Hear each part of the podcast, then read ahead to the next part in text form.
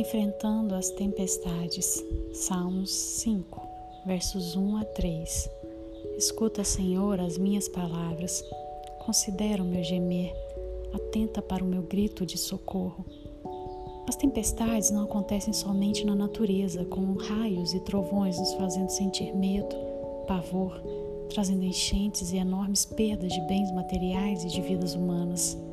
Elas podem acontecer também do lado de dentro do nosso ser, nos corações, quando estes são abalados pelo sofrimento, pela incompreensão, pela separação, pela dor da perda de entes queridos, ou por outros males que constantemente nos assolam durante nossa curta existência aqui na Terra.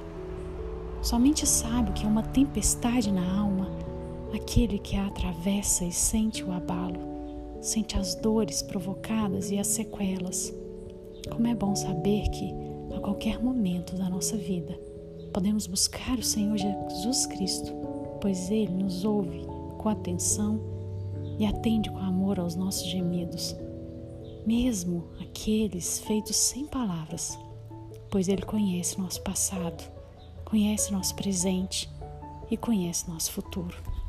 Podemos nos abrir, chorar aos pés de Jesus Podemos compartilhar a nossa dor na certeza de que Deus é a nossa única esperança. Ele vai nos responder.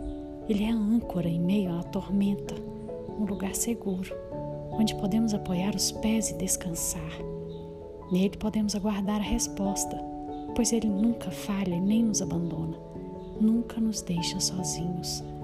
Ele é o nosso socorro, bem presente na tribulação.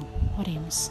Senhor Deus, obrigada por ser esse Deus que nos sustenta, que nos orienta, que nos fortalece em meio às tribulações. Se conosco, se propício a nós, pecadores, em Cristo Jesus. Amém.